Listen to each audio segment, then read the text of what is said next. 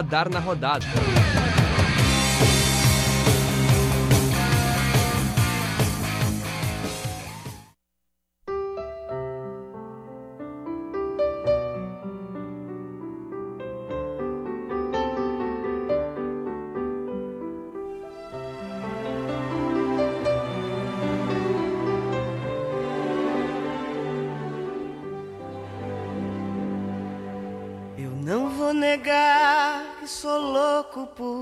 você. Estou maluco pra lhe ver. Eu não vou negar. Eu não vou negar. Sem você, tudo é saudade. Você traz felicidade. Eu não vou negar. Eu não vou negar, você é meu doce mel, meu pedacinho de céu. Eu não vou negar, você é minha doce amada, minha alegria, meu conto de fada, minha fantasia, a paz que eu preciso para sobreviver. Eu sou seu apaixonado de alma transparente. O amor está no ar e junto com ele o radar, o radar na rodada, perdão, também está no ar. São 5 horas mais 4 minutos. Esse quem vos fala é Juan Grinks. E junto comigo tenho dois companheiros aqui que vamos, vamos ficar até às 6 horas da tarde aproximadamente falando sobre futebol, falando sobre dupla Grenal, falando sobre Copa do Brasil.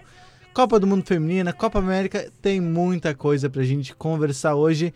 Boa tarde, Gabriel de Davi. Boa tarde, Juan. Boa tarde, Cantini, meu colega aqui da mesa. Boa tarde aos nossos técnicos, Jonathan Ferreira e Marcelo Cabala. E boa tarde a todos os nossos ouvintes e web espectadores Exatamente. agora da, na, no Facebook do Radar e no Facebook da UniFM. Estamos ao vivo aí nesse novo, novo complexo de, de câmeras aqui instalados na, no estúdio FM da Rádio Universidade.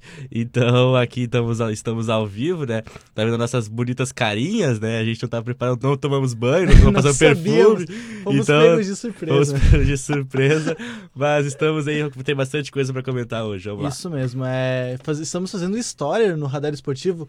Não é a primeira vez que fazemos Não, um já radar tinha, na, já tinha fazemos um radar na rodada uh, com câmeras, mas agora com câmeras dedicadas a isso. É a primeira vez, então estamos fazendo história e você pode nos acompanhar, ver os nossos rostos, rostos bonitos e maravilhosos na live lá no facebook.com barra unifm 107.9. A página do Radar Esportivo também compartilhou, então você, se você entrar na página do Radar Esportivo, você também poderá encontrar a gente conversando e saber como é o nosso rosto, caso você não saiba ainda. Além de, de mim e do Gabriel de Davi, nós temos também o Gabriel Cantini. Boa tarde, Gabriel. Muito boa tarde, Gabriel. Muito boa tarde, Juan. Boa tarde, nossos ouvintes em casa e pelo rádio também no Facebook, né? Vamos lá para essa última rodada de Campeonato Brasileiro. Também tem Copa do Mundo Feminina aí bombando e a Copa América por chegar. Isso mesmo. E como o companheiro disse, ó, chegando o Luan aqui no estúdio da UNFM 107.9. Como o Gabriel Cantini disse, temos muita coisa para conversar e vamos começar por, por o que está no nosso país ainda por enquanto. Campeonato Brasileiro rolando, tivemos rodada no último final de semana. O Grêmio finalmente conseguiu vencer, finalmente não, mas enfim, era uma tá sendo uma dificuldade, ainda continua nesse nessa dificuldade toda ainda, mas o Grêmio conseguiu uh, a vitória no último jogo depois de, de algum sofrimento. Não foi exatamente uma boa partida do Grêmio, assim. É, teve muitos desfalques, não jogou na arena, por mais que estivesse jogando em casa, o jogo não era na arena, lá no, no Centenário. E acabou conseguindo gol com o PP ali, depois de um, passe, de um passe muito bom do Jean-Pierre. E o Grêmio finalmente consegue outros três pontos. E olha, eu acho que é a primeira vez no Campeonato Brasileiro que o Grêmio consegue terminar uma rodada fora da zona de rebaixamento. Olha, a vitória valeu pelo resultado, né? O, o, time do Fortaleza também não é um dos times mais fortes desse Brasileirão, né? É bem treinado pelo Rogério Senna, é bem treinado, mas tá lutando para não cair, né? O Fortaleza. Tá agora, não sei exatamente qual colocação. Vamos procurar aqui. É, já, já pego aqui. Mas o, foi o, o, confronto que o Grêmio tinha que ganhar, né? Contra o Fortaleza, talvez fazer os seis pontos, né? Pra fugir desse rebaixamento. 17 o Fortaleza. É, então o Grêmio tira, saiu da zona de rebaixamento e deixou o Fortaleza lá na zona de rebaixamento. Né? Foi bem importante por conta disso. E, gol, e, também bem importante por causa do gol, né? PP, o jovem aí da base, né? Que fez um bom campeonato brasileiro, pode ser, bom campeonato gaúcho, né? Pode-se dizer, o PP, né? Jovem revelação aí do Grêmio. Que é bom fazer gol aí pra, pra ter uma sequência dentro do Campeonato Brasileiro, né? E o Viseu e o Tardelli saíram ali do jogo, né? Não, não fizeram grandes coisas, né? Fica aí o destaque negativo desse time do Grêmio. Que sem o Everton aí agora vai ter a parada da Copa do Mundo, né? Mas sem o Everton fica bem complicado. É, e a gente não sabe se o Everton volta também, né? Tem toda uma questão aí com a lesão do Neymar. O Brasil fica sem um lateral, um, um ponto esquerdo titular. E o Everton justamente joga na ponta esquerda no Grêmio. Então pode estar pintando em uma boa oportunidade para o Everton aparecer com mais destaque nessa seleção brasileira. No último jogo foi o David Neres que jogou por ali. Não, foi o Coutinho. Não, o Coutinho jogou pelo meio. Foi o David Neres que jogou por ali. Enfim, acho, acredito que essa vaga ainda está em aberto. E se o Everton realmente tiver oportunidades de aparecer nessa Copa América, é, é praticamente certa a venda dele para o exterior nesse campeonato. Uh, pois é, né? Uma vitória para dar um pouco de alívio para o torcedor gremista que sofreu né, nesse último jogo aí, com algumas polêmicas na, em relação ao VAR, arbitragem, etc. Mas o que vale são os três pontos e também é tentar pro Everton na seleção, porque o Grêmio já com o Luan numa má fase, o Grêmio também trazendo o Tardelli que é, não está satisfeito aí no clube, né? Quem sabe o, o Everton então despontando na seleção poderia ser mais um problema para o Grêmio, na verdade. Isso mesmo, e nesse momento que chega Lua Santos no nosso. Fez, fez pra, até bobagemzinha é, na live. Pra, pra, pra, quem tá acompanhando pela live já sabe, né? Já, já tá ligado no que aconteceu. Mas agora ele tá aqui. Boa tarde, Lua. Primeiramente, boa tarde pro Juan, Gabriel, Gabriéis, Gabriéis, Gabriéis aqui hoje. É, eu via. Cara, né, velho, não pode ver um, um videozinho já que aparecer, né? Foi isso que meus caras estavam rindo aqui, peço desculpa pra eles aqui. É, destaque pro Grêmio, né? Tá aí, vamos dizer assim, tá sendo o Grêmio finalmente, né? Porque o Grêmio, de fato, eu não tô ouvindo, não tava ouvindo o começo do programa, sei que vocês já falaram sobre isso, mas o Grêmio, inevitavelmente, estava numa posição que não era a posição do Grêmio. O Grêmio tem muito mais time para estar tá onde estava. O Grêmio não é um Vasco da vida que estava lá penando hum. para estar tá numa zona de rebaixamento. Já uh, agora, vamos falar do Vasco. Já vamos falar de Vasco, então, como disse Rua Grings. Uh, essa vitória, como o Gabriel estava falando quando estava chegando, foi uma vitória meio previsível, né? Porque o, o time do, a equipe do Grêmio é muito superior à equipe do Fortaleza mesmo, sendo bem treinada pelo Rogério Ceni, mas não, que não tem muito o que fazer, né? A gente sabe que todo aquele aquela questão do futebol nordestino não ter todo aquele investimento, apesar do Ceni até agora sendo sendo considerado, né, o maior técnico da história do Fortaleza, porque conseguiu dois títulos que até Fortaleza não tinha, talvez seja os dois maiores títulos. Nordeste, né? a Copa do Nordeste e a Série B, que eram títulos que Fortaleza não, ainda não tinha nas suas galerias. E aí, sobre a questão ali que tá falando do Diego Tardelli, tá, pipocou nessa semana, né, a questão do Atlético Mineiro, interesse no Atlético Isso. Mineiro no, no Diego Tardelli, que certamente todas as equipes uh, do Brasileirão, as, as que têm mais poder de investimento, certamente, querem aproveitar muito essa parada da Copa América para dar aquela nova cara pro time, espera-se que não se use nem desculpa isso, porque vou, vamos botar a questão do Grêmio. O Renato tá batendo muito nessa tecla dizendo, essa parada da Copa América vai ser muito boa, essa parada da Copa América o Grêmio vai vir de outra forma.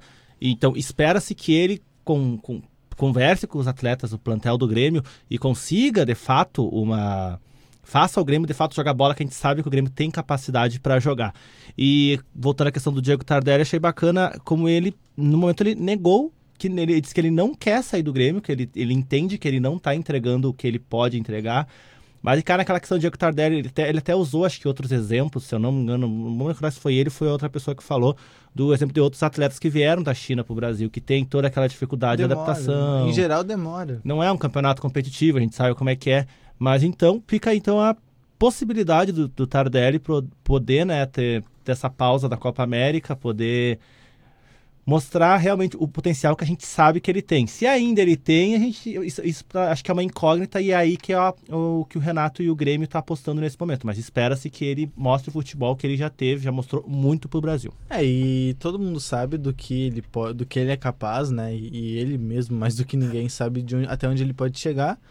E me parece nítido, assim, que, que ele não, não entregou ainda, mas também é, eu acho que já é um pouco de senso comum, assim, entre os torcedores do Grêmio, de que é necessário ter paciência, diferente de outras situações, por exemplo, do Marinho, que ficou um ano no Grêmio e não entregou praticamente nada. E, e, e vai um pouco dessa paciência. Primeiro, porque o jogador tem crédito, a gente sabe da qualidade que ele tem. E outra, porque, como o Lua disse, os jogadores que vêm de fora, da China, enfim, desses mercados mais alternativos, eles têm dificuldade. Não que o futebol brasileiro seja melhor que o futebol chinês, eu não sei, porque o nível do futebol brasileiro já não. Né, os, considerando que os melhores jogadores brasileiros vão para a China, então talvez o nível já. já ah, mas tenha... eles vão pelo dinheiro, né? Não Sim, mas é que eles né? tiram os melhores daqui. É. Então os melhores aqui vão para lá. Mas enfim, não, não acho que cabe o debate, mas não, nesse, não nesse momento. Mas é que os chineses, é que chineses a, são ruins, né? A então... competitividade, esse é o problema. A competitividade lá não é, é tão levada a sério quanto aqui. Aqui, enfim, perde 3, 4 jogos, o técnico vai demitido, a torcida picha o CT e já pedem a demissão, de, a venda, pedem a venda de praticamente todo o elenco. Então, e... é, é, um outro ritmo. É, e eu acho que até com isso que o Gabriel tava falando, vou falar, falar Davi Gabriel, porque eu não, não vou bugar aqui. Uh, não, a questão que lá Aqui, como tu ressaltou, o pessoal vai lá e picha o muro, reclama, bota pressão. Lá o cara, tipo, o cara ganha um milhão de dólares, seja lá o que for por mês. Os caras, ele tá jogando aqui. É isso, sabe? É. Não, não tem aquela vivência, aquela pressão e cobrança que certamente que eles têm aqui no Brasil, né? Então, tu imagina é outra é outra rotina. Acho que, acho que isso psicológico também dos atletas lá na China, isso talvez pode interferir muito, porque eles, certamente lá eles são eles estão no outro patamar, eles são endeusados, vamos dizer assim, e volto pro Brasil, aquela adaptação nunca é fácil, mas. Isso mesmo, e passando. Essa semana foi a. a sorteio da Copa do Brasil. Na verdade foi. É, foi essa semana. Foi segunda-feira, segunda-feira. Foi segunda-feira, é isso. É, então o Grêmio foi sorteado a enfrentar o Bahia, o primeiro jogo na Arena, o segundo jogo na Fonte Nova. O Atlético Paranaense vai enfrentar o Flamengo, o segundo jogo no Maracanã. Teremos um clássico mineiro, Cruzeiro e Atlético Mineiro. O Atlético Mineiro decidindo em casa, no Independência. E o Palmeiras vai enfrentar. O Internacional, que é o time local. O Internacional vai enfrentar o Palmeiras.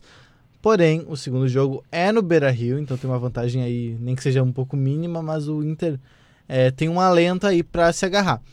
Algum comentário sobre os sorteios da Copa olha, do Mundo? Olha, é difícil. A gente vê Bahia e Grêmio, a gente acha, ah, o Grêmio vai passar com os pés nas costas. Mas hum, não, não, não é claro assim. Que não, claro Bahia que aí, ó, Bahia é o sexto colocado, tem um 14 muito organizado. pontos. É, ganhou aí a o, o, o, o, ano passado ganhou a Copa do Nordeste, né? Um time bem organizadinho e com o Roger Machado agora no comando da equipe, né? Não é um time mosca morta, assim, é um confronto bem complicado pro Grêmio. Mas eu acho que tu chegou às equipes que chegam ali no, nessa, já estão nessa quarta de final da Copa do Brasil. É, agora é tem só... um é, outro azarão, mas sabe claro, que tecnicamente, claro. o Bahia é estruturalmente, financeiramente dos times que estão aí, o, o Bahia talvez seja a menor folha, talvez seja a menor folha, talvez não, não posso afirmar com certeza. Talvez o Atlético Paranaense. Talvez o Atlético Paranaense e o Bahia são os dois, digamos assim, não quero usar o termo menor, mas são com, tá, com, com menor poder aquisitivo, vamos dizer, vamos fechar, vamos dizer, fechar assim.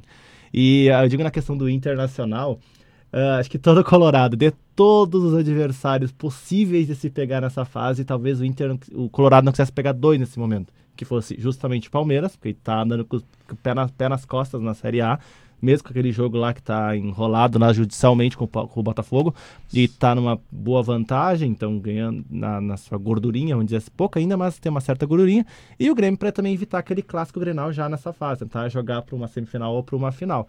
E isso deu um desses dois, de seis possíveis, de sete possíveis, é, isso. de sete possíveis, Era o Inter justamente pegou o Palmeiras. Tem time para isso tem time para isso. Mas, obviamente, o Palmeiras é o Palmeiras, a gente sabe disso, né? É, o Palmeiras tá aí dois pontos na frente do Santos, que é o segundo colocado do Brasileirão, com um jogo a menos ainda. Então isso aí pode ir para cinco pontos de vantagem na liderança do Brasileirão, já ganhou ano passado. É, é indiscutivelmente o melhor elenco do país, talvez, o melhor time do país uh, na atualidade. Então, bem complicada a missão do Inter, o primeiro jogo dia 10 de julho, o segundo jogo dia 17 de julho, né? Mas, mas... O, segundo jogo é no Beira-Rio, né? O Inter é muito forte no Beira-Rio, aí não sei quais são os dados, mas o Inter é bem forte no Beira-Rio ali, então... Tem, tem que... temos esperança aí com tem o Inter. Que considerar que por ser mata-mata, acho que a tarefa ficou um pouquinho mais fácil. É. Por quê? Porque o Palmeiras ele não é exatamente um time que joga bem convenhamos, eu, enfim, acho que o Palmeiras não. Imagina, pro elenco que o Palmeiras sempre, o time, as peças que o Palmeiras tem, ele não joga tudo aquilo que pode. Mas ele vai ganhar o Campeonato Brasileiro, até enquanto tiver esse dinheiro todo, vai ganhar o Campeonato Brasileiro, porque é um time regular. Ele não vai jogar bem, mas ele não vai jogar muito mal um jogo. Ou vai jogar um jogo muito mal no campeonato todo e vai perder dois, três jogos. E isso se mostra no Campeonato Brasileiro. Então, o que o Inter precisa fazer, é, falando assim é fácil, né?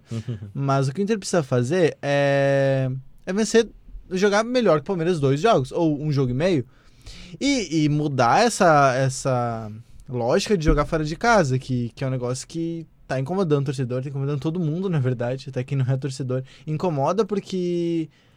Enfim, é, é um pouco inexplicável isso de jogar de uma maneira em casa é uma maneira totalmente diferente. Jogar diferente é normal, mas jogar totalmente diferente a ponto de ficar respeitando o Vasco, que convenhamos é o Vasco, é complicado. E, e se é assim contra o Vasco, Vasco imagina contra o Palmeiras, né? Não, isso não pode acontecer. Isso, olha, principalmente em mata-mata, isso não pode acontecer. Porque um jogo que tu perde por 2-3, acabou a tua vida ali e já era, entende? Mas acho que o, o, melhor jogo do Inter fora de casa desse Brasileirão foi justamente contra o Palmeiras, contra o Palmeiras né? Que foi 1 a 0 só ali no Allianz Parque na ter, segunda, terceira rodada do Brasileirão, né? Então, é que o Inter quer dar bola para adversário fora de casa, né? Para esperar o contra-ataque ali, Dodato ou o Nico Lopes ali, mas contra o Vasco, o que, que o Vasco vai fazer, né? Acabou que o Inter não conseguiu aproveitar esses lances de contra-ataque, né? Contra o Vasco, já adiantando o comentário do jogo de sexta-feira. Contra o Palmeiras pode surgir essas oportunidades, né? E o Inter pode uh, surpreender, talvez, o time lá de São Paulo. É, e agora entrando já no jogo contra o Vasco, gostaria que vocês falassem o que, que, que acontece. O que, que aconteceu que o Inter enfim, jogou bem o segundo tempo, até conseguiu se impor, mas o primeiro tempo tomou 2 a 0 e, e ficou por isso mesmo. Uh, parece que o, o Odair ele não enxerga o potencial da equipe que ele mesmo criou, né? ele desenvolveu esse time e esse time consegue jogar muito bem em certas oportunidades. Já fez frente ao River Plate duas vezes, que é o atual campeão da América, né? E como fora de casa, inclusive. Né? Fora de casa, só que é como o Rua falou, é, em alguns momentos acontece alguma coisa, ele não sabe dizer o que, que é. Quem sabe na formatação do time, né? O Odair acaba abrindo mão de propor o jogo para esperar o adversário. E no caso, esperar o lanterna do campeonato não dá certo. E nós aqui do Rio Grande do Sul conhecemos o Inter e deu no que deu, né? Derrando que deu. E só o destaque que o Nico Lopes tá jogando bem mal, né? O Nico Lopes aí bem abaixo. Na real, ele, eu, já, eu já vinha dizendo que no Gauchão ele não tava muito bem, mas ele se sobressaía muito no Libertadores. Talvez a Libertadores seja a competição do Nico Lopes. Todas as outras não sejam, talvez. Então fica meio complicado aí no Brasileirão. O Nico Lopes não tá com desempenho muito bom, né? E quis a ironia quando foi anunciada a renovação com ele, né? Aí teve aquela garantia de ter um contrato até 2020 lá se vão, acho que é 20 22, eu acho, se não me engano. Talvez seja falando uma, uma bobagem aqui, de, de ano exatamente. E então, aí fico imaginando, ah, um atleta, a gente sabe, não pode deixar se acomodar, sabe? Ah, peraí, eu tenho o meu, meu contratinho, não é isso, eu sei que não é isso, mas é algo, algo acontece com o Nico Lopes e a gente não... É, o Nico Lopes, ele, ele tem uma questão que aí a gente volta bastante, que talvez ele tenha algum problema psicológico. Eu já explico. É, enquanto ele jogou muito tempo no Inter, enfim, ele tá no Inter há muito tempo, mas parece que é pouco tempo, há muito tempo. Ele por muito tempo não jogava bem quando era titular, mas quando entrava ao, ao longo do tempo dava alguma resposta. E nunca ninguém soube explicar o que aconteceu. Isso foi mudar quando chegou o Odair. Não, acho que foi antes do Odair até. Ou foi o Odair mesmo? Foi o Odair. Foi o Odair. Isso muda quando chegou o Odair, Odair porque o Odair dá um voto de confiança pro Nico Lopes. Então me parece que ele necessita dessa confiança. E quando ele perde a confiança, ele perde talvez um pouco de, dessa qualidade toda que ele tem, ou, ou desse potencial todo que ele tem.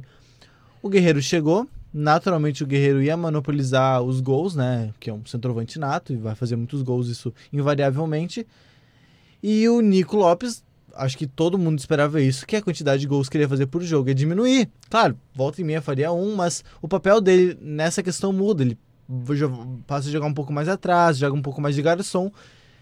E talvez essa seca de gols, que eu acho que até nem seja um problema o, o Nico Lopes ter ficado tanto tempo sem fazer gol, porque o Inter estava jogando bem, ele estava desempenhando um bom papel dentro de campo. Mas por algum motivo isso pesou e agora resultou resultou nessa, nessa, nessa queda dele. Mas eu, eu, talvez essa questão de não, não estar fazendo gol seja tenha sido até su, superestimada, assim, sabe? É, não acho que seja tão problemático assim ele não estar fazendo gols, porque, como eu disse, ele estava dando resposta. Mas de alguma maneira isso pode ter entrado na cabeça dele, e agora que o, que o Guerreiro não esteve, ele não conseguiu fazer gols quando ele precisava fazer. Então é, é complicado, assim. Talvez precise alguém ter uma conversa de novo com ele, algo parecido com o que o Grêmio precisa fazer com o Luan e não consegue, de, de tentar resgatar, resgatar o futebol dele. É, não digo nem na questão de, de números, de fazer Isso. gol, não, mas tipo, de do jogo em si, da, de fazer passes, de tabelar, ele não, ele não tá conseguindo mais. Esse último jogo ficou bem evidente que ele queria se livrar da bola da hora, os cruzamentos meio estranhos. Então, o Nicolau, talvez o psicológico dele pesou por ele não ter sido convocado para a seleção Também. uruguaia, né? Tinha uma expectativa ali, porque ele, tava, ele jogou muito bem na Libertadores até agora, né? A, a Libertadores do Nicolau tá sendo muito boa mas não foi convocado para a seleção uruguaia. Talvez isso tenha pesado mas um pouco. O, o declínio vem um pouco antes Sim, da, um da não antes, né? convocação, né? né? É, mas mesmo assim eu acho que que foi um erro não terem levado isso ele pra. Porque assim, a gente tá falando do Uruguai, né? Não é que o Uruguai tem muitos jogadores bons. Eles têm o Cavani, o Soares, o Stuani, que foi bem na última temporada, mas ainda sobra vagas pro Nico Lopes, até porque tanto o Luiz Soares quanto o Cavani quanto o Stuani não jogam pelo lado. Não é, não é da, da posição do, do Nico Lopes, então realmente não dá para entender uh, por que não levar o Nico Lopes e isso acredito que passe pela cabeça dele também, porque é natural isso de acontecer que um jogador quando joga bem e não é reconhecido com uma convocação ele sente. E isso às vezes acontece de cair o rendimento mesmo e daí vai do próprio jogador ou de alguém dar o um empurrão e, e, e, bancar, né? Sim, ainda mais agora com a parada, a parada da, da Copa América, é agora os ânimos, digamos, vão ser mais, vão ser acalmar, dar uma relaxada para voltar com tudo. Já vai ter essa decisão da Copa do Brasil, vai ser logo ali na. Isso, na volta. Thumb, volta é, o primeiro decidido. jogo já é. É, dia 10, né? É. Já, já volta ali decidindo tudo. É, uh, acho que a final da Copa América ali dia 7, né? É, no domingo, a final da Copa América, talvez. E na, quarta, na quarta, já, já tem é, Inter e Palmeiras. Acho então, que é isso aí, é isso aí. Uh, vai ser bem emocionante, assim, né? Então os ânimos vão estar tá bem, bem acirrados ali. Mas tem um tempo, tem um mês aí até esse jogo contra o Palmeiras, esses jogos contra o Palmeiras, né? Que vou decidir que vai passar pra semifinal da, da Copa do Brasil. E é um título que o Inter vem buscando, é um título nacional, que o Inter nesse, nesse século XXI, digamos assim, ganhou todos os títulos internacionais possíveis, mas o título nacional que fica faltando, né, pro Inter nessa coleção aí que seria muito interessante o Inter ganhar. Tem que ser de uma Copa do Brasil, né? A Copa do Brasil que chegou em 92. Não entrar no mérito que a gente foi garfado, mas tudo bem. E, e o... a gente, que a gente, a quem? Gente, a gente a colorado. Gente a gente colorado. Ah, fomos, ah, muito bem. Fomos garfados no ano de 2005, meu É... E 2009 foi depois. 2009 também. Mas aí a gente bota a culpa das pessoas. O Inter joga hoje, o Inter joga hoje contra o Bahia no Beira-Rio. Tem a escalação do Inter aí, Gabriel. Lomba, Zeca, Roberto, Cuesta e Wendel, Edenilson ou Patrick, Lindoso, Nico Lopes, D'Alessandro Nonato e Rafael Sobes lá na frente. Olha, e... o D'Alessandro e o Rafael Sobes no jogo. E o Grêmio que vai pro Rio de Janeiro pegar o Botafogo. O Grêmio da massa é Paulo Victor, Leonardo, Jeromel, Rodrigues, Juninho... Tonhão. Hã? Tonhão, né? Tonhão, Juninho Capixaba, Michael, Michel, Jean-Pierre, Alisson, Diego Tardelli e Felipe Vizeu. É, tem mais Grêmio. uma oportunidade então pro, pro Diego Tardelli, né? E pro Michel e pro e... Michael, né? É, e pro Vizeu, né? Também. É, é, que, é, que, é que assim, né? É que a concorrência não existe concorrência pro Viseu. Essa, essa é a questão. Não tem, não tem. é, o André entra, vai mal, o Viseu vai mal. É diferente do, do Tardelli, que se ele for mal, volta o Everton e toma a posição ah, dele, né? É, fazendo destaque aí que o Grêmio vai enfrentar o quarto colocado, o Botafogo. Teve surpreendido Com um jogo a menos. Quarto colocado, 15 pontos. A gente sempre faz piadinha. Ah, o Botafogo, Botafogo, mas tem o quarto, é, o, G4. O Botafogo, esse novo técnico do Botafogo é, é, é muito bom ganhou, técnico. Ganhou do CSA 2x1 no último jogo. E mudou, mudou o estilo do Botafogo jogar, porque até, até pouco tempo o Botafogo é um time muito muito defensivo, que jogava no contra-ataque. E agora com o um novo técnico, que eu, que eu, esqueci o nome. é o, o, técnico. Vai falando. Eu, Isso, é, ele muda o estilo de jogo do Botafogo e o Botafogo. Eduardo Barroca. Esse mesmo, o Barroca, isso. É, e o Botafogo passa a ser um time que trabalha um pouco mais a posse de bola, que, que tem mais qualidade. O Cícero Mas... tá jogando muito bem, um dos destaques do time. O Eric também, o Diego Souza melhorou, então... É, tem esse João Paulo aqui, que era do Inter, jogava nada isso, aqui no Inter. Né? Isso, né? é, isso. mas é, tipo, o Botafogo... Não, tudo, acredito, tá indo... Vamos desmerecer essa campanha do Botafogo nesse começo do, Campeonato Brasileiro, com certeza, tá aí no G4. Mas a gente sabe que esse técnico do Botafogo, o Barroca, ele tá, tá tirando leite de pedra, né? Sim. Sabe muito bem, é, né? É, que... é. Então... É. Difícil, ó, é, é, é, não vai chegar, falar, a gente sabe que o Botafogo não vai, não vai tá, ele não vai estar tá no G6, às vezes ele belisca com uma sul-americana. Cravaram assim, não vai. Não, não vai, não, vai, não vai, não vai. É, não vai, a gente sabe, a gente, infelizmente, a gente sabe como é que funciona o Campeonato Brasileiro, é elenco. Isso. E então, a gente então, sabe muito bem, é aquele grupo que a gente sempre a gente fala ali, Palmeiras, Santos, o Atlético Mineiro, Flamengo. Flamengo o, acho que tá, o, o Flamengo acho que está devendo muito por tudo Botafogo... que se diz do Flamengo o Inter, o Grêmio. Então, essas que vão brigar ali por título, por G6. Bahia, eu acho que é superior ainda ao Botafogo, pelo que está apresentando, assim, no trabalho no geral, assim, sabe? É, e o Bahia em geral é mais organizado. Né? Faz muito tempo que o Bahia que o Bahia está se organizando e toda essa permanência que já faz alguns anos o Bahia na primeira divisão é fruto dessa boa gestão, enfim, uhum. até a questão de gerenciamento de mídia do, do Bahia é muito interessante. Uhum. E, o, e o Botafogo está na Sul-Americana também. É, tá na Sul-Americana. Tá na Sul-Americana também. Pode ser que belisque alguma coisa por é, ali. Assim, é lucro, entendeu? Para eles hoje ali, tipo, isso hoje talvez não, inter... não mostre o real real Botafogo, a gente vai passar toda a temporada até aqui do Botafogo. É, mas só o fato de não, não fiascos, sofrer para né? não sofrer para não fato, cair, de fato, tá, tá ótimo já, eu acho. Já vem, e vendo seus rivais lá na ponta de baixo daí, que é coisa melhor do que isso, né? É, o Botafogo do Vasco e do Fluminense nesse Brasileirão Isso. já, então ganhou dos dois rivais nessa caminhada curta aí do Brasileirão, estamos na oitava, oitava rodada, agora nona rodada nesse, nessa quarta-feira. Então vai ter dois jogos muito interessantes hoje, a dupla Grenal, né, Botafogo e Grêmio, e Inter e Bahia, né? O Bahia do Roger Machado. E vai ser bem. É, da Copa do Brasil, Isso. o Grêmio vai enfrentar o Bahia do Roger Machado. Bem interessante esse confronto. Só pra avisar, tem gol da França agora. A França faz 2x1 um na Noruega, Copa do Mundo Feminina, gol de pênalti. Então a França aí, que para mim é a favorita do campeonato, vencendo a Noruega. Mas vamos falar de futsal, depois a gente fala mais sobre futebol, Copa do Mundo Feminina, futsal. A UFSM Futsal, que é a equipe que nós transmitimos aqui no, no radar, na, no radar esportivo, não jogou no último final de semana. Eles jogaram a, a, os Jugs lá na região metropolitana de Porto Alegre. Não foi tão bem, né? Caiu caiu cedo ali, tomou algumas goleadas. Nas quartas, eu acho. É, isso, caiu nas quartas, tomou goleada da Fevale, tomou 7x1 da Fevale, então. É... Ficou um pouco devendo ao FSM Futsal, mas que agora já volta. A, a chavinha já volta para a Série Ouro, onde está muito bem, né? Tem uma derrota apenas, perdeu é, só para a Soeva, né? Que é, que é, é tem quatro, quatro vitórias seguidas, né? Isso, então... Isso é, tem, tem tudo para voltar aquela boa fase agora. É, o UFCM Futsal joga contra a La Máquina, aqui no, no CDM, aqui em Santa Maria. E a expectativa é de vitória, né? A La Máquina é uma das equipes mais fracas do grupo. O UFCM Futsal tem se mostrado uma forte, uma forte candidata aí entre os, os, os candidatos do grupo. E pode, pode sim sair com uma vitória até bem tranquila. É, o FSM está em terceiro lugar com 12 pontos e a La Máquina é sete, sétimo lugar com três pontos, então aí bastante longe, assim, tem nove pontos separando a máquina para o FSM. O FSM está lá brigando com a Soeva e com a SAF Isso. pelas primeiras colocações. É, a né? Soeva e a SAF jogaram na, na segunda-feira, eles empataram em 2 a 2 então um resultado interessante para o FSM, porque são dois adversários diretos que se enfrentaram e que ambos tropeçaram. De certa maneira, o empate faz um tropeço duplo. E a FSM Futsal pode se valer disso, até porque eu acho que é a SAF que tem um jogo a mais que, que a FSM Futsal. Então a FSM vencendo esse jogo que lhe resta, são dois jogos a mais da SAF, né? É, a SAF tem dois jogos a dois mais. Dois jogos a mais, então a FSM tem, tem tudo aí pra, pra de repente até passar a SAF, né? Claro, tem um jogo direto, a SAF é um bom time do grupo.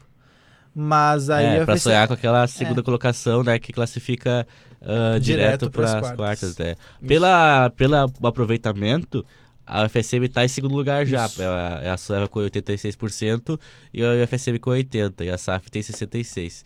Mas pela pontuação ainda, que é o que se segue, né? A SAF está em primeiro com 14 pontos. E dois jogos a mais que a Sueva e, e que é a UFSM.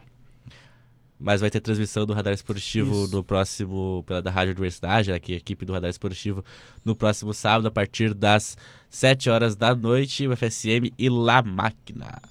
Isso mesmo, estaremos é, lá. É, só, só para registrar, né, que é o jogo contra o Paulista, né, que tá faltando, né? Isso. É o que ele jogaria nesse final de semana, que daí eles adiaram essa roda já pro dia 20, se eu não me engano. Isso, na quinta-feira ah, ali, né? feriado de Corpus Christi. Olha aí, o feriadão, galera. Isso, feriadão então... e futsal. Então Sim. aí, interessante, né, pro, pro FSM Futsal, esses dois adversários que estão abaixo dele na, na tabela de classificação. Então, já para dar aquela boa encaminhada, né? Sem que tá cedo ainda para dizer encaminhada, né? Mas tá, tá favorável para a equipe do FSM Futsal essas do, duas próximas partidas dentro do grupo A. Isso aí, então fica aí o convite para nossa audiência nos ouvir aí, né? Ouvir um pouco, prestigiar o futsal local, o futsal da, da UFSM, que tá fazendo uma boa campanha, tá fazendo jus aí a, a toda a atenção que, que ela tem recebido do radar esportivo. Vamos falar de Copa América, que tá, tá se iniciando aí, começa sexta-feira com o jogo de abertura do Brasil contra a Bolívia. Queria saber que, qual a expectativa assim, em geral da, dessa Copa América, quem são os favoritos, até onde o Brasil pode chegar, se o Brasil pode realmente ganhar, e essa questão sem o Neymar, como é que fica? Olha, eu gosto bastante da Copa América. Eu gosto bastante dessa competição, assim. Tem esses, tem esses convidados, assim, bem inusitados, Catar, Japão. Mas mesmo assim eu gosto bastante dessa competição aí dos times sul-americanos, das seleções sul-americanas. Sempre tem alguma surpresinha, é. alguma coisa inusitada que acontece. Uma Venezuela na semifinal, o Brasil ganhando dos pênaltis. Sempre tem umas loucuragens. O Brasil ganhando, o Adriano lá, quando em 2004, ganhando no finalzinho. O Brasil ganhando e... 3x0 da Argentina no, da final também. Então sempre tem coisa bem louca, assim, né? Digamos assim, na Copa América, ainda mais do Brasil. Então temos ótimas expectativas é, aí. E tipo, o Brasil ele tem um retrospecto positivo jogando Copa América em casa. Se eu não me engano, foram quatro títulos da Copa América que o Brasil ganhou em solo brasileiro. Uh, tanto que até 96, 96, 97, o Brasil só havia ganhado Copa América fora, dentro de casa, nunca tinha ganhado quando jogava em outros países. E ganhou alguns títulos da Copa América após esse período fora de, fora aqui de terras tupiniquins. Uh, a questão. O Brasil é favorito, acho que é meio. Acho que das seleções que se apresentam ali, o Brasil é favorito ao título. Eu acho, para mim, uh, como analisando a qualidade técnica que a gente vê nas equipes que estão na, na Copa América, o Brasil não, se, não pode se esperar o mínimo de que chegar à final e ganhar. Para mim, acho que é, é, isso que é o Brasil, sabe? É, e, e tem hum. uma questão aí de que, bom, já, já bancaram o Tite mesmo caso o Brasil não ganhe a Copa América, mas existe uma pressão é, por convocações aí que dá para questionar. Eu, eu acho que até é um pouco exagerado essa, essas questões que colocam para o Tite nesse momento. Mas existe uma pressão para o Brasil ser campeão da Copa América, né? Sempre o país que joga em casa, quando é um país de, de tradição no futebol, sempre se tem essa expectativa, né? Mas aí a... até nem né, até aqueles que não têm tradição, existe aí jogam em casa, e chegam numa semifinal. O tipo, próprio o próprio Chile Venezuela. ganhou a primeira jogando em casa. Jogou ganhando, jogando a, a Venezuela teve uma Copa América agora, não, se não me engano, foi a 2007. 2007. Chegou numa semifinal. 2000 tipo, imagina assim, uma Venezuela chega. Não, desculpa aí, venezuelanos, mas tipo, a gente sabe que a seleção da Venezuela não é, é, não é, é, é bem embaçada né, a situação. Mas, então, o, o, o última Copa América também, né, que foi aqui em solo brasileiro em 89, o Brasil ganhou com uma, um, nomes que a gente sente saudade, né, porque fizeram muito para a seleção anos depois também, é, alguns fizeram parte da campanha do Tetra, até jogaram a Copa de 98, que não é boas lembranças, mas estavam lá também. Então, Cara, a gente for comparar o Brasil com qualquer outra seleção que tem ali, o, o, Brasil é superior. Tendo Neymar ou não tendo Neymar, sabe? Porque pra mim o Neymar hoje ele é mais mídia do que. Ele nem mídia, né? Porque tá, tá ladeira abaixo, mas tudo bem. Olha. Mas tipo, hoje não faz tanta diferença pra a seleção brasileira. Talvez o psicológico de não ter ele ali, sabe? Antes mesmo de acontecer toda essa, essa polêmica que ele se envolveu, já existia o debate se ele seria ou não o capitão. Cara, isso é uma coisa eles não terem que pensar que Neymar não tem capacidade para ser capitão, gente. Me desculpa. Esse cara não tem. Ele não é um cara líder. Eu, eu, eu vendo de fora, né? Nunca tava lá pra fazer perto. Mas, tipo, eu não consigo, não sei vocês, mas eu não consigo imaginar o Neymar eh, líder de um vestiário, puxando a frente. Aquele que o pessoal fala, aquele jogador que tá no campo, cobra.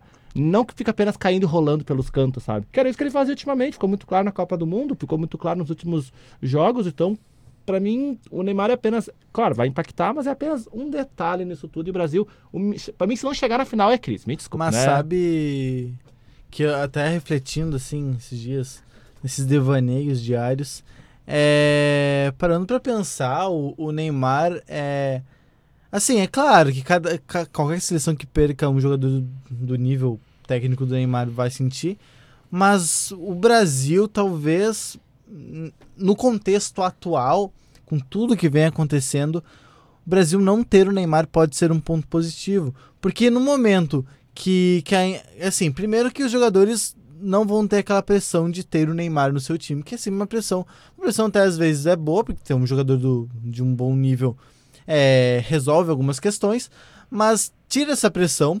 A, a lógica é que o time passe a ser um pouco mais de um conjunto, né? A gente já viu no último jogo, no último amistoso, que o Brasil venceu de 7 a 0 é, esse conjunto aparecendo um pouco mais. Então pode ser importante. E também o fato de a mídia do, do da imprensa em si parar de, de ficar um pouco no pé da, da seleção, de repente dar um pouco mais de paz para esses jogadores, é muito importante.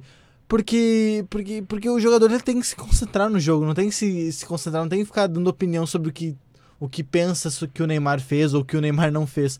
Não, o jogador, numa competição desse nível, como é a Copa América, ele tem que se focar em jogar bola.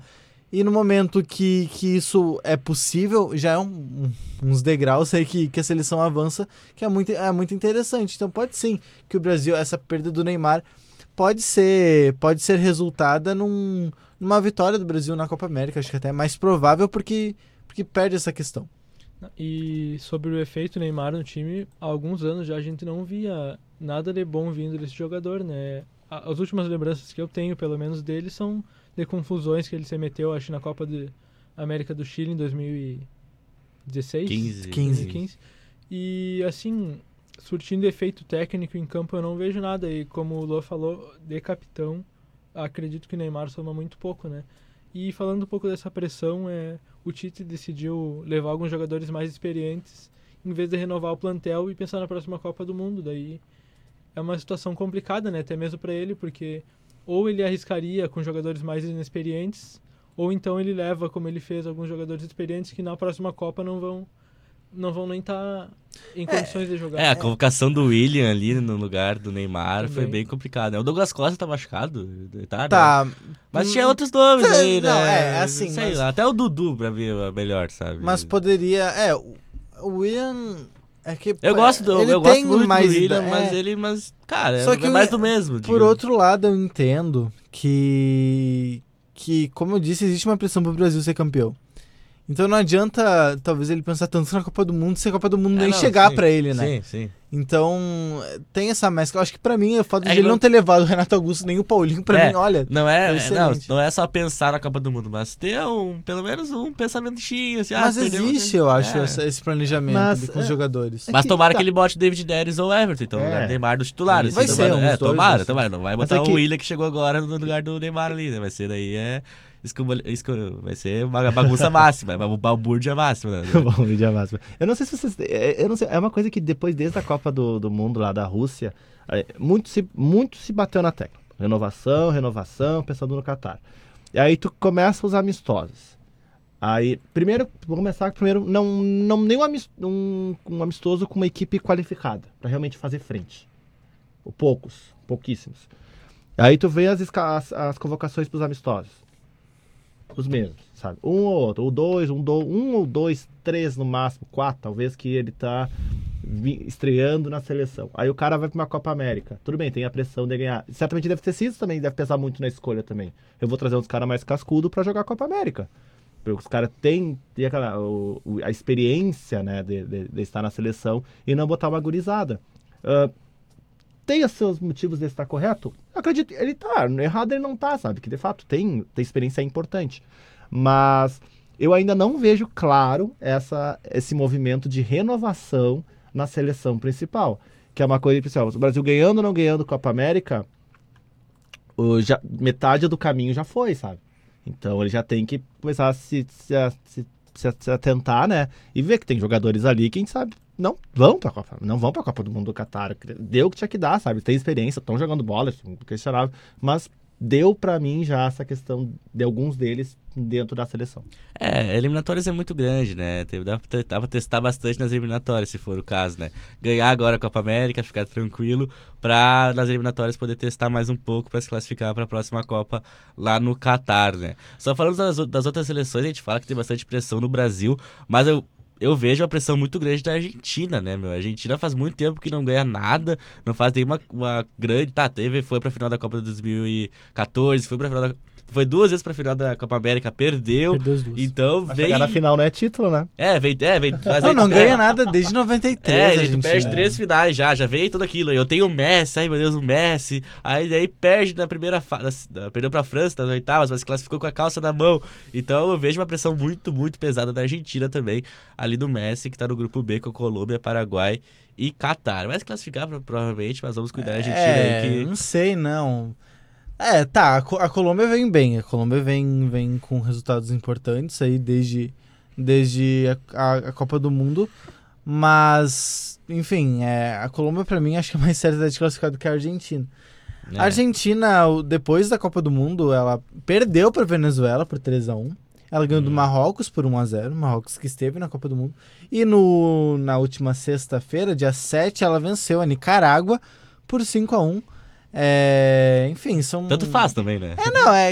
não, mas é que esses jogos contra, contra as seleções mais frágeis. É assim, testar mesmo. Ela, elas servem justamente para isso. Por exemplo, eu gostei do jogo do Brasil contra o. No 7x0, o último jogo quem, quem enfrentou? Honduras. Honduras. Cara, eu gostei. Por quê? Claro que o Brasil tinha ganhado Honduras. Mas o Grêmio podia. O Grêmio, olha. mas, o Brasil, mas o Brasil podia ter ganhado de Honduras por 7x0 e jogado mal. Mas não, na minha opinião, jogou bem. Por quê? Porque se impôs, precisou. Sabe? É, não, assim, não é aquela. Pá, fazer 2 a 0 e para, e deu, e vamos, vamos treinar. Não, eu acho que pega o adversário fraco, bate. Bate, bate, bate, porque dá, dá moral. Aí agora entra no, na Copa América sabendo que o último jogo ganhou de 7 a 0 Era de Honduras? Não, é, Era de Honduras. Mas a gente ganhou de 7 a 0 Teve adversários na, na, na Copa América, que eu não vou. Mas eu, hoje eu estava fazendo o spot pro sábado. Mas algumas outras seleções enfrentaram Honduras e algumas empataram, outras venceram por pouco. Não, Honduras não é. Não, não, é, não é tão fraco é assim. E o Brasil fez certo. Tava com a mais, vai para cima. Não para, entende? Dá moral ah, mas me desculpa dizer, tá, Honduras tudo bem, não é um saco de pancada, mas pra boa tá muito longe. Tá, pra mediana tá muito longe, gente. Mas... Tá, mas a Bolívia é muito pior. É muito ah, pior a Bolívia é ruim. Bolívia e Venezuela no, nas eliminatórias ah, são um saco tá de pancada. Vai pra Copa do Mundo às vezes ali e tal. Tá. Quem? A Honduras vai pra Copa ah, do Mundo. Ah, mas aí por exemplo, por exemplo, a Honduras empatou com Equador e empatou com Paraguai. Não são seleções de ponta, mas já é um nível ah. acima. Enfim, se o Brasil enfrentasse o Paraguai e vencesse 7 a 0 o Paraguai, estaria muito mais destaque hoje, entende? É. Então, é, eu acho que, que, independentemente do resultado, a gente tem que analisar a situação, a, a atuação. E eu gostei do que eu vi do Brasil. com certeza. Conjuntamente, falando, o Coutinho foi muito bem pelo meio ali, criou várias oportunidades, chutando, chutando muito bem, né? E o Neres também, enfim, o Richardson se afirmando. É importante esses resultados, assim, pro Brasil vencer e dar moral pro, pro, pro elenco.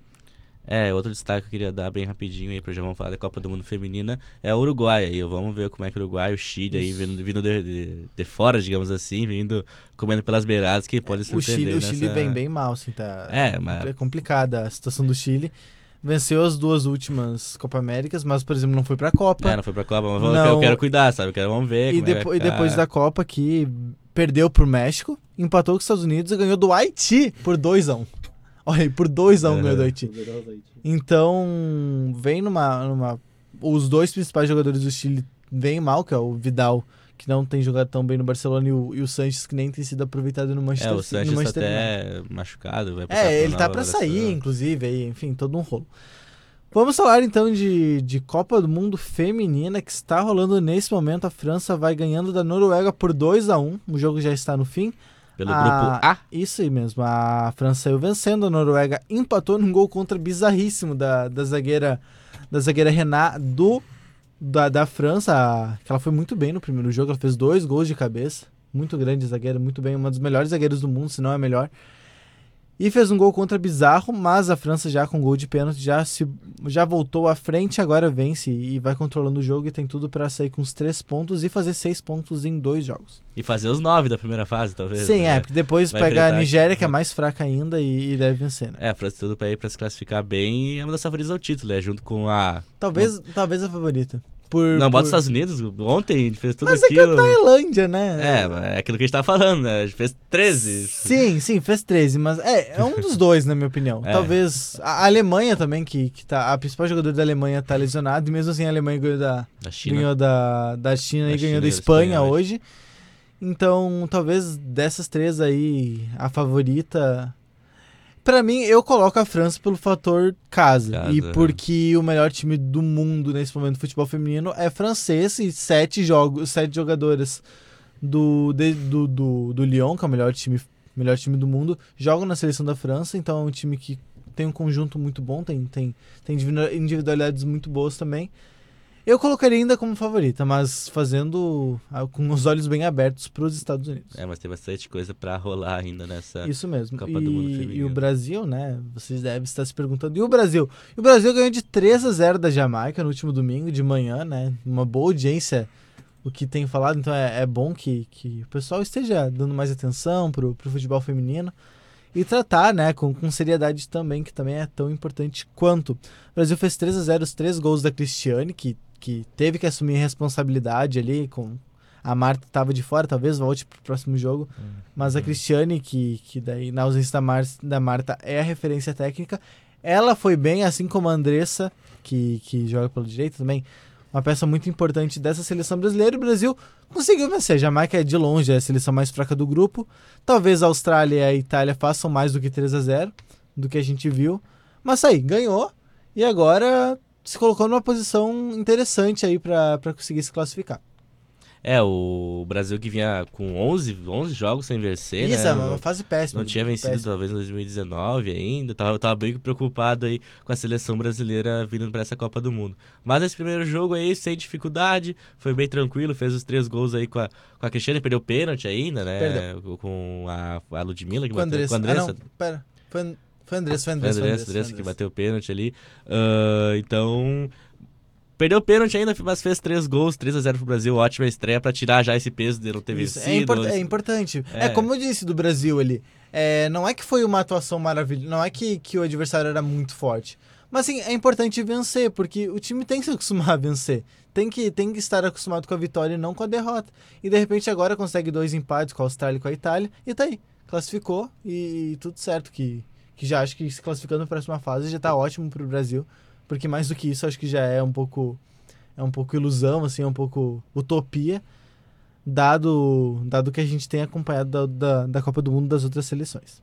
É, o, amanhã tem jogo Bra- Austrália e Brasil Isso. às Uma uma hora hora, da tarde. da tarde no estádio Montpellier, lá na França. Austrália e Brasil. A Austrália que talvez seja o time mais forte desse grupo, né? É, É. foi uma surpresa a Itália ter vencido a Austrália, né? Então, aí fica um- uma, uma, uma observação ruim pro Brasil, porque a Austrália vai com tudo pra vencer o Brasil, porque se perder ou não vencer, já, já fica com o pezinho fora da competição.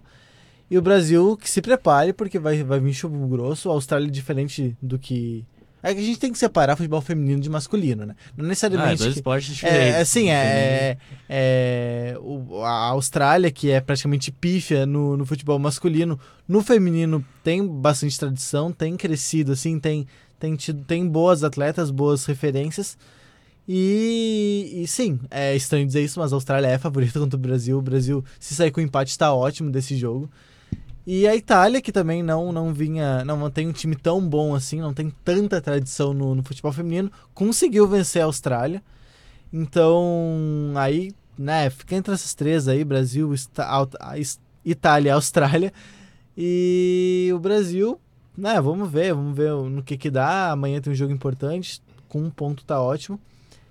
É, um empatezinho amanhã ia ser bem, bem Ah, tá. interessante. Nossa, excelente. Lembrando aí que a Austrália, né? O Brasil e a Austrália se enfrentaram nas quartas de final da, das Olimpíadas e foi para os pênaltis, né? E a goleira Bárbara pegou bastante pênaltis ali e o Brasil conseguiu se classificar para a semifinal, onde foi eliminada, né? É, então... e na Copa do Mundo de 2015, daí o Brasil foi eliminado para a Austrália. Então aí tem bastante. É, tem uma rivalidade. Tem, tem rivalidade, rivalidade Austrália e Brasil. Jogão amanhã, então.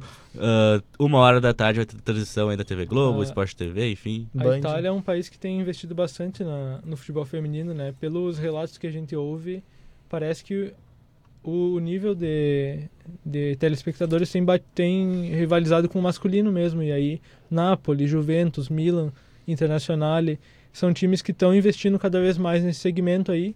Muito interessante e tomara que mais uma que surja mais uma grande seleção. Né? Isso. É, é, sobre o jogo da manhã, né? A Marta evoluiu aí que ela tava com uma lesão, né? E quer jogar, mas o Vadão vai ter uma reunião aí o técnico Vadão para ver se começa jogando, se inicia no banco, para ver como é que fica essa situação. A goleira Bárbara, né, que deu entrevista coletiva hoje lá na, na França, falou que a Marta quer jogar e que tá 100% recuperada do problema que que não deixou ela jogar a partida contra a Jamaica. Vamos ver aí como é que vai ser a decisão do Vadão, né? Talvez iniciar jogando depois da lesão não seja o ideal, né? Talvez no segundo tempo ali, é, botar o... a Marta. É, e o ataque do Brasil é muito bom, né? Se for pensar no, no quarteto ofensivo ali, é, tem a, a Andressa Alves, tem a Marta pelo meio, que numa situação ideal de titularidade ela, ela jogaria pelo meio.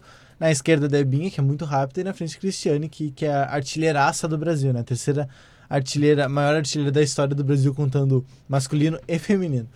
É, então, é, é bom que, que eu, eu ia falar, abrir um, um parênteses aí, que é uma situação triste porque a gente, como o, o Cantini disse, da Itália estar se, se preparando cada vez mais, investindo mais em futebol uh, feminino, isso acontece não só na Itália, tem acontecido na, na Inglaterra também, que tem crescido bastante, a Espanha também, que tem o Barcelona, que é muito forte no futebol feminino, a própria França, que que, que também tem investido muito dinheiro.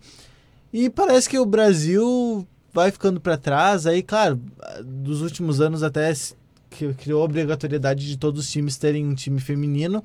Mas ainda assim é muito pouco. A gente vê claramente, sim, não estou falando só do Brasil, a Argentina é muito fraca no futebol feminino, o Chile. Assim, assim a gente está falando que o Brasil é fraco. O Brasil foi campeão das últimas oito Copa Américas femininas. Assim, e com sobra, e com sobra. E mesmo assim o Brasil não consegue fazer frente às demais seleções. Então, se o Brasil é fraco, o que a gente vai dizer do Chile? O que a gente vai dizer da, da Argentina? Então, a América do Sul, assim, nesse ponto, ela vai ficando muito para trás.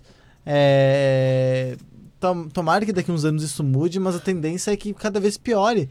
Porque enquanto a Europa investe e os times cada vez dão mais atenção ao futebol feminino, parece que aqui na América do Sul isso vai ficando assim, e depois a gente resolve. Não, sabe que parece? Às vezes parece a questão do futebol feminino. Aqui na América do Sul a gente tem a Copa América, que o Juan mesmo destacou que o Brasil já ganha, ganha ali com uma certa tranquilidade que nem todas as equipes da América do Sul participam da Copa América, que nem, nem tem time de Alguns futebol feminino. Tem. E a gente, aí a gente vive naquela questão, a, a, da Comebol tá exigindo que as equipes que joguem a Libertadores tenham equipes femininas. Então, ah, na questão, eles têm que. É, falta de vontade de, de, de, dos países, das equipes masculinas, né, dos clubes, vamos dizer assim, de uma modo geral, de criar suas equipes femininas. Tem que vir a Comebol te obrigar a criar uma Isso. equipe de futebol feminino para tu poder participar das competições ou algo assim, não me recordo exatamente qual é a regra que eles estipularam.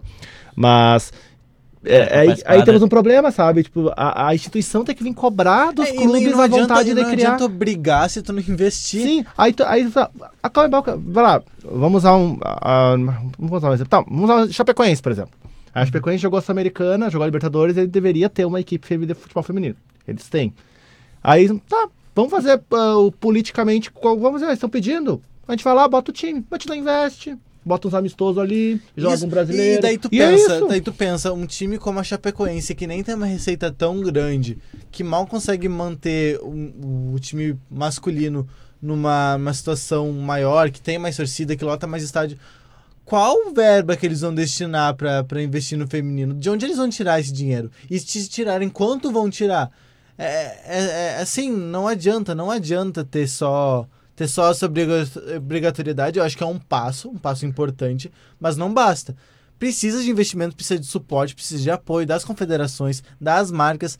Enfim, eu acho que é uma cultura como um todo de um país que precisa mudar para realmente dar atenção. O público comparecer, as TVs comprarem direito de transmissão. Isso tudo é, é um ciclo vicioso que, que, que, que, precisa acontecer, senão a gente vai ficar cada vez mais atrás. E sabe a questão, vamos dizer, dos direitos de televisão, a gente fala Globo agora mostrando, é como se fosse, nossa, meu Deus, a Copa do Mundo Feminina surgiu agora. Agora, não? Cara, não, quase 30 anos já aí tá aí a, a Copa acontecendo. Uh, e a Globo sempre tinha os direitos da, da, da, Sim, Copa do Mundo Feminina e repassava para o Sport TV ou para a Band em TV Isso. aberta, que não tinha, tinha pouquíssima repercussão quando estava na, na Band na TV aberta. Aí foi a Globo e esse último domingo deu um tapa na cara de quem achava que não dava audiência. Deu 32 pontos na, na, na Globo, deu oito pontos na, na Bandeirantes e deu mais. Um, teve, acho que por não me engano foi sete, seis ou sete pontos do Sport TV, que tem a audiência para menor para TV a cabo. Então aí, ó, fica muito claro. Existe público, o pessoal quer ver. Então, tipo, é, é essa desculpa, o pessoal o futebol feminino não dá audiência. O último domingo ficou bem claro que se trabalhar bem, se incentivar essas transmissões dos campeonatos, valorizar eles, certamente público para cativo para isso tem. É, e tratando aqui do Brasil, até num comentário que eu fiz há umas duas, três semanas sobre as dificuldades do futebol feminino, né? Quem sabe, além da questão da estrutura, nosso país lida muito com preconceito, porque a gente sabe que na maioria das vezes os homens não vão querer ver as mulheres jogando, não vão querer ver as mulheres jogando futebol. Isso é um grande problema e é questão social mesmo que a gente tem que tocar lá no fundo, né? Imaginem um pai que vai apoiar uma filha que quer ser jogadora. Agora, se ele tiver um filho, é claro que ele vai pender para pensar no filho dele jogando, né? Isso é um negócio que a gente tem que pensar e que é, vai muito além de futebol, vai muito além de dinheiro, né? São valores do nosso país mesmo que tem que mudar. Isso mesmo, vamos para os palpites então.